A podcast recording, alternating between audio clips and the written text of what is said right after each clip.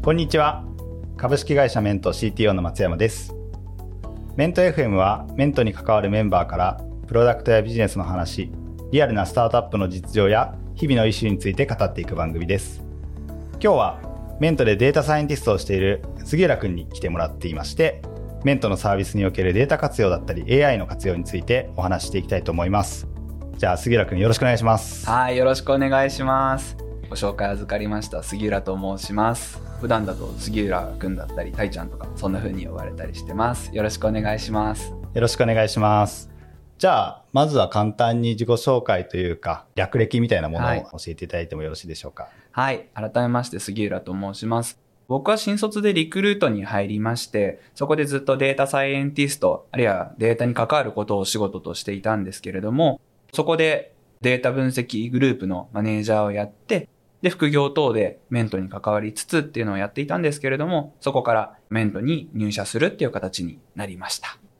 すごく率直に言うと、コーチングという領域とデータって一見こう馴染みがないように思うんですけれども、うん、杉浦君は実は6人目の社員だったりするんですけど、こんな早いタイミングで自分のこうデータという専門性をコーチングというところにぶつけようと思った理由みたいなのって聞いてみてもいいですか？はい、もちろんです。コーチングとデータって関係なさそうって話あったと思うんですけど、そんなこと一切ないと思っていて、めちゃくちゃ密接だし、これからもっともっと深く広がっていく話だなというふうに思ってるんですね。このコーチングとか、まあ研修とか人材開発領域っていうところはもっともっとデータを使うことで、いろんな人に価値を届けられるんじゃないかな、非常に重要な領域になるんじゃないかなっていうふうに思っています。それはなんか市場的にも人的資本経営って言われるような市場環境が変化したりだとか、まあ、昨今、流星極めているような LLM を代表とするような機械学習、人工知能技術っていうところの進化もそうですし、我々がアセットとして持ってる、まあ、コーチとの関係性みたいなところとか、も含めた時にまさに今っていう風なタイミングで、ここに関わりたいなっていう風に思いましたね。だから、すごくデータと関係あるところで言うと、コーチングの効果って結局なんだろうねっていうような効果を計測するっていうところで、定量的なものもそうだし、定性的なものも含めて、コーチングの効果を計測する、コーチングの効果を最大化するっていう意味でもめちゃくちゃ面白い領域だなと思ってきましたね。実は僕も全くそう思っているんですが、今は読者の意見として、はい、まあ関係ないんじゃないのっていうのを聞いてみました。じゃあ早速、こう中身に入っていきたいなと思うんですけど、うん、と言ってもやっぱり、えっと、これを聞いてくださってる方からすると、こうデータサイエンティストとしてこう普段どんな仕事をしてるのかみたいな、ちょっと気になるところかなと思うんですけど、ちょっとその辺聞いてみてもいいですか？もちろんです。データサイエンティストってこう名前はついているんですけど、このデータサイエンスっていうものに限らず、データに関わることは全てやっているっていう話かなと思っています。なんで、ちょっと専門的な話で言うとデータ基盤を構築したりっていう話もそうですし、データをもとにダッシュボードを作るとか、モニタリングできるようにするっていう話もそうだし、データをもう活用して、コーチとのレコメンドアルゴリズムを作ったり、もっと高度な人工知能技術を使ったりみたいな話もしているかなと思っています。まあ具体的に言うと、僕らの今ビジネスの中心って現在コーチングかなと思うんですけど、さっきお伝えしたような効果を計測するっていう話だったり、効果を最大化させるっていうところでデータを活用しているっていう感じかなと思ってます。うん、なんか、コーチングの効果って、うん、まあ我々今まあ4年間ぐらいやってきていても、はい、なかなかこう定量化するのが難しいなと思ったりすると思うんですけど、うん、杉浦くんから見て、ここがこう一番難しいというか、もっとこう、やりがいがあるポイントみたいなのってあったりしますか？やっぱり人によって、どういう風な効果があったのかっていうのが全然違うところかなと思っていて、で、それをただ、研修として我々使ってもらっているので、ROI を返さなきゃいけない、ROI を示さなければならないっていうところ、まあ、そこが非常に面白いかなというふうに思っていて、ってところですかね。コーチングの効果というか、研修みたいなことをやったときに、いわゆる研修効果っていうのは4段階ぐらいに分けて評価されるっていうふうに言われていて、うん、まず最初にどうだったかみたいな反応って言われるステータスがあって、うん、反応の後に実際それが学びにつながったのかっていう話。で、その次に行動にどう変化したのか。で、その先に実際の業務で実績に基づいたかっていうような話があると思うんですけど、うん、僕らはその全部まで実はいけるんじゃないかなっていうところが面白いかなというふうに思っていて、単純にアンケートで今回のコーチングっていう施策ってどうでしたか？満足でしたか？みたいな話はまあある意味反応、あるいは良かったですか？みたいな話は反応だと思います。で、その次にコーチングによってこのスキルがこう伸びたと思いますか？みたいなところを主観と客観で、まあ、周囲の方からからどうだったのか、自身の認識としてどうだったのかっていう話はある。で、さらに我々は、そこから行動がどう変わりましたか？みたいなところを取りに行く。で、その結果、実際にビジネスにどう変化が訪れましたかっていうのを聞きに行きたいなというふうに思っていて、そこが長期の施策だからこその面白さだなと思いますし、難しさだなというふうに思いますね。今、メントにおけるデータサイエンティストって、まあ、データサイエンティストというかデータサイエンスってこういうものですみたいなお話をしたと思ってるんですけど、具体的にどんなデータを扱ってるかみたいな話とかも聞いてみてもいいですか、うん、もちろんです。今言ったような、いわゆるアンケートデータっていうようなコーチング施策が始まる前と始まってる中間と終わった後っていうところでの、まあ、アンケートっていうのがあるかなと思って、そういう意味での、いわゆる何段階評価っていうリッカード尺度みたいな形での定量質問もそうだし、定性的なアンケート、うん、今回の施策で学んだことは何ですかっていうようなフリーコメント。で、さらに我々面白いなと思うのは、コーチングの終わったタイミングとかで、インタビューっていうのをしているんですね。うん、で、インタビューをして、コーチングの効果というか、コーチングを受ける前にどんな課題がありましたか？とか、コーチングを受けていく中で、どんな変化がありましたか？それがどういうふうに成果に結びつきましたか？どういう行動が変わったんですか？っていうのがあるんですけども、そういうような自然言語とか動画、音声って言われるような非構造化データと言われるようなものも多く扱ってるかなと思います。インタビューとかって、はい、パッと考えると、取り扱いがすごく難しい領域なのかなというふうに思うんですね、うん、そのアンケートとかで定量的にも取れるものと違って、なんかそこは工夫だったりだとか、うん、こう取り組みとかされてたりするんですか？非常にセンシティブなデータっていうのもあるので、我々としては規約、利用規約だとかプライバシーポリシーを整備した上で、きちんと許諾を取った上で使っているという前提で聞いてほしいん。ですけど、まあそれこそ昨今こう流石まいてる LLM に関しても検証しており、実際のインタビューからどういうふうに情報を抽出するのかみたいな話とか、このインタビューをどうやって要約するのかみたいなところも一部のお客さんではやっているかなっていう感じですね。じゃちょっとそのインタビューの話をもうちょっと聞いてみたいなと思うんですけど、うん、先ほどこう杉浦君の話の中で、えっと、ROI だったりだとか効果をどうこう示すかみたいな話とかがあったりすると思うんですけど、うん、そこにこうインタビューのデータってどう聞いてきたりするんですか？めちゃくちゃここは密接に関わると思っていて、やっぱりこの研修を評価するにあたって、どう行動変わりましたかみたいな話とか、それがビジネスにどう変化ありましたかみたいなことをアンケートで聞いても、特に変化ないですねとか、それを細かく聞くことって非常に難しいなっていうふうに思っているんですね。なるほど。それをインタビューを通して、コーチングのこの期間でどんな風にコーチングを使ったのか、どんな話をしたのかっていうのを聞いていくことで、あ、こんな変化もあったなとか、あ、これがこの行動に結びついてるんだなっていう話をしてくれたりだとか、その結果こういう風に事業のスピードが変わったんですとか、プロジェクトがうまくいくようになったんです、みたいなことをきちんと情報として拾い集めることで、きちんと効果があったよとか、ここは効果が出なかったですよっていうところを導入してくださった人事の方とかにご報告できるようになるかなっていうふうに思ってます。それって今ご導入している企業さんに対して実際にもう提供されてたりするんですか？そうですね。実際に提供してます。それこそ数十名規模で入っているお客さんに対して全員インタビューをやってどんな効果があったのかとか効果がある人はどういう傾向なのかっていうのを分析しながらレポーティングしたりしてますね。うんうんうん全員に対してインタビューするって、結構コストというか大変な作業だと思うんですけど、うん、なんかその辺はなんか工夫とかされてたりするんですか？そうですね。まだまだ道半ばですっていう前提ではあるんですけど、我々聞くプロとしてコーチがいると思うんですけど、コーチの方々と一緒にインタビューをやるっていうことで、インタビューをするっていうことのコストというか、スケーラビリティを上げていくっていうお話が一つ。うん、で、要約に関しては、今後 AI を使うことで、もう少し圧縮できるんじゃないか。要約とかまとめるコストを圧縮できるんじゃないかっていうところを今は検討しています。で、そのために実際にデータの基盤を整備したりだとか、それ以外の社内でのデータを使って技術的な検証を行ったりっていうのを考えてます。ありがとうございます。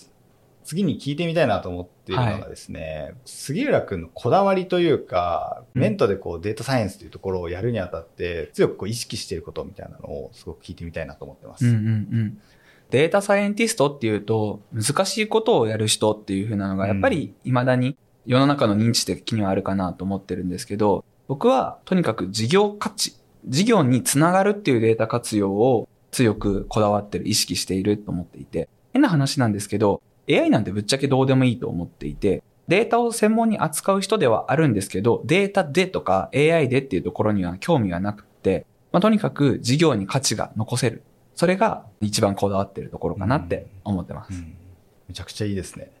僕がこう一緒に働いてみてすごく感じることはですね、はい、なんなら一番顧客とかクライアントのことをよく知っているんじゃないかっていうぐらい、情報を見に行くみたいなスタンスがすごいなと思ってるんですけど、うん、そこはなんかこだわってるポイントとかあったりするんですか、うんうんうん、そうですね。そのデータ、というか生データですね。生データに対して誰よりも詳しくなるっていうのはすごく意識していて、結局データを最終的にモデル化するとかして、データサイエンティストっていうのはやっていくわけですけど、そのためにそのデータのことを誰よりも知らないと、そのモデルがいいかどうかも判断できないなっていうふうに思っているので、そのデータについて徹底的に知るっていうのはすごいこだわってますね。なるほど。すごいですね。もう最近は、セールスのメンバーが、この人ってどんな状態だったっけみたいなのを杉浦君に聞くみたいな、謎の現象が起きてるぐらい、めちゃめちゃ詳しくてびっくりしてたりするんですが、そういうこだわりがあったんですね。そうですね。そこは本当にこだわってるかなと思っていて。なんで AI でとか、データでというよりも、そのデータを聞いて、その生データを見た上で、その後何ができるとか、再現性っていう話に行きたいなと思っていて、いきなりモデル化とか、いきなり機械学習を使うっていうことに飛びつかないようにすごい意識してます。うんうん、じゃあちょっと未来の話もぜひ聞いてみたいなというふうに思ってたんですけど、これから取り組んでいきたいことみたいなのってあったりするんですか、そうですね。やっぱり今取り組んでいるこのコーチングの効果を計測しましょうっていう話と、うん、コーチングの効果を最大化しましょうっていうのは、これからもやっていくかなと思っていますし、うん、さらに、コーチングっていうものに閉じずに、人材開発とかを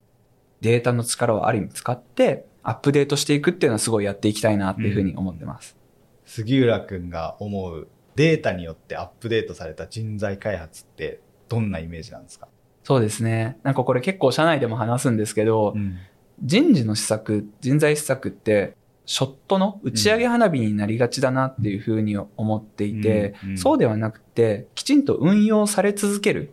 人事施策っていうのとか、いわゆる人材開発っていうのにアップデートしていきたいなと思っていて、そのためにはやっぱりスケーラビリティがあるだとか、一定定常的にできる、やり続けられるっていうところ、何かお祭りでやるではなくて、そういうふうに定常的に進めるってことが重要だなと思っていて、そのためにはやっぱりデータとかモデルとか、あるいはプロダクトっていうところが重要な役割を担うんじゃないかなとも思ってます。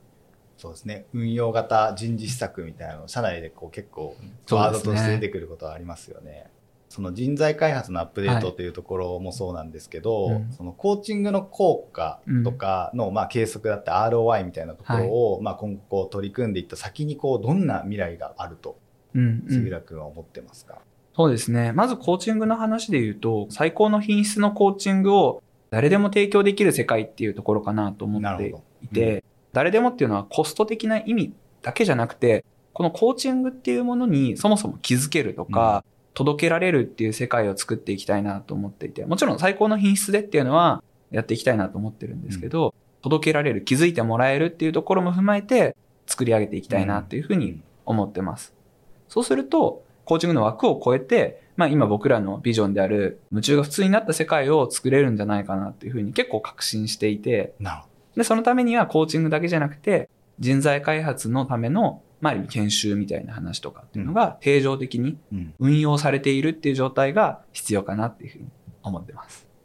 じゃあちょっとなんかプライベートなところとかも聞いてみたいなと思ってたりするんですけど、は、う、た、んうん、から見て杉浦君かなりこう勉強熱心な、えっと、印象があったりするんですけど、うん、プライベートとかでもデータ解析とか AI みたいな取り組みとかってやってたりするんですか？はい、やってます。会社に相談させていただいてるんですけど、博士課程にも今通ってる、いわゆる社会人博士課程として、博士号取得のために今頑張っていますっていうところですね。つい先日ようやくジャーナルをが通って論文誌にアクセプトされて乗ることができたんで、ちょっとほっとしてますっていう状態ですね。いや、すごいっすよね。まあ、それこそ修士だったり博士だったりだとかとこう両立したいとか、うん、社会人がこうリスクリング学び直ししたいっていう方って、はい、えっと、世の中に多分いっぱいいると思うんですけど、うん、大変ですか？えっとですね、申し訳ないんですけど、めちゃくちゃ大変ですね。僕も両立できてるかっていうと、本当にギリギリかなと思っていて、周囲の人たち、それこそパートナーとか、うんこの会社の人たちに助けてもらいながらかなっていうふうに思ってますね。まあ、大変ですよね。そうですね。まあでもやっぱりそこでこう学んだものとかが会社に跳ねてくるみたいな感覚もありますし、会社としてはやっぱりこうどんどん応援していきたいなという気持ちはありますよね。今やってる研究っていうのも、ちょっと先にはなるんですけど、やっぱりこの領域にうん還元できるものはすごいあるかなと思うので、どこかのタイミングで、このうちにあるデータっていうのをきちんと許諾を取った上で研究に活かして発表したいなと思ってますね。ああ、めちゃくちゃそれは楽しみですね。これもちょっとプライベート寄りではあるんですけど、まあ、さっき杉谷君に話していただいた未来の話ってどっちかっていうとこう本当にメントの未来。メントで達成したい未来だったりすると思うんですけど、杉浦君個人としてうん。将来こういう価値を社会に届けられたらいいなとか社会もっとこうしていきたいなみたいなのってあったりするんですか、そうですね。なんか、夢中が普通になった世界って、ん。すごく僕は納得感があるので、結構それとシンクしてるなというふうにはうん。思っていて、みんなが本当に夢中であって、自分のやっていること、それがお仕事でもいいし、勉強でもいいし、趣味でもいいし、夢中になってる世界、うん。それが普通になってる世界っていうのをとにかく実現したいなっていうふうに思ってますね。うん。はい。うんうん。ありがとうございます。まさにこう、メントの化身のような 杉浦くんですね。具体的に杉浦くんが今夢中になってる状態ってどんな状態なんですか？僕それこそ直近コーチング効果の計測っていうところでインタビューやってますって話あったんですね。で、僕たち実はこの5月ぐらいから見たときにインタビュー130名、150名ぐらいにやってるんですね。そのインタビューを全員分僕聞いて、で、それからレポーティングを作るみたいなことをやってるんですけど、で、それをレポーティングを実際にお客さんに当てて、これが反応良かったとか、これは見向きもされなかったな、みたいなところを実際に生データを見て、まとめて、当てて、反応をもとに良くしていくっていうところもうめちゃくちゃ今夢中にやってるので、今は僕は夢中が普通になってる状態ですね。じゃあ最後に、このメント FM を、メントに興味がある方だったりだとか、メントとデータサイエンスってどういう関わりがあるんだろうってこう気になってる方とかもえっと聞いてくださってるかなと思うんですけど、リスナーにメッセージという形で一言いただいてもいいでしょうか？そうですね。コーチングと IT とかプロダクト、サービスみたいなところって相性良くないんじゃない？とか、うん。やっぱ研修施策の一個なんじゃない？っていうふうに思われる人とか思う人って多いと思うんですけど、全然そんなことなくて、むしろここからめちゃくちゃ進化できる、めちゃくちゃ面白い領域だと、すごい思っていて、なんで、ちょっとでも今日の話聞いて、あ、メントの中の人、誰かと喋りたいなって思うことがあったら、うん声かけてほしいなって思いますね。なんかそれぐらい面白い領域だと思ってます。ありがとうございます。じゃあ今日は杉谷君に来てもらいました。ありがとうございました。ありがとうございました。